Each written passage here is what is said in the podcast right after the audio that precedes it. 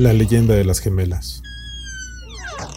Ella les preparó el almuerzo y salieron a la calle apresuradas. Como cada día, llevaba a sus hijas gemelas al colegio.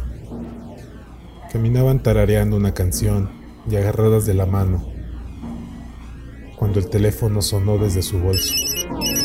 Hola. Era del trabajo. Respondió rápidamente y su interlocutor le pidió que acudiera de inmediato a la oficina había ocurrido algo grave, así que decidió que las niñas continuaran solas.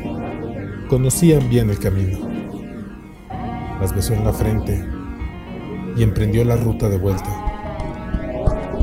Apenas dio unos 20 pasos y a sus espaldas el ruido de un fuerte golpe seguido de un frenazo hizo que volteara la cabeza con una expresión de horror en el rostro. Los cuerpos de las dos pequeñas yacían inertes bajo un camión. Aún seguían tomadas de la mano. La mujer entró en una profunda depresión con la que consiguió salir con un nuevo embarazo. Por ironía del destino, en su vientre estaban cobrando vida dos niñas gemelas. Cuando dio a luz, el asombroso parecido con sus hijas fallecidas sorprendió más de un vecino. A medida que las pequeñas crecían, la madre se volvió más y más protectora. Le aterrorizaba la idea de que pudiera perderlas. Un día de camino al colegio, las hermanas se adelantaron y corrían ante la atenta mirada de la mujer. Cuando pusieron un pie en el asfalto, una férrea mano las detuvo con brusquedad.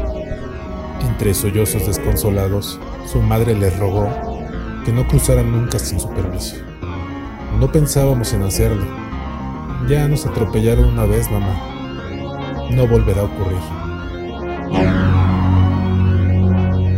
Desde entonces, algunos viajeros aseguran que al pasar por ese tramo, unas interferencias se cuelan en la radio y se oye una misteriosa melodía, el tarareo de unas niñas.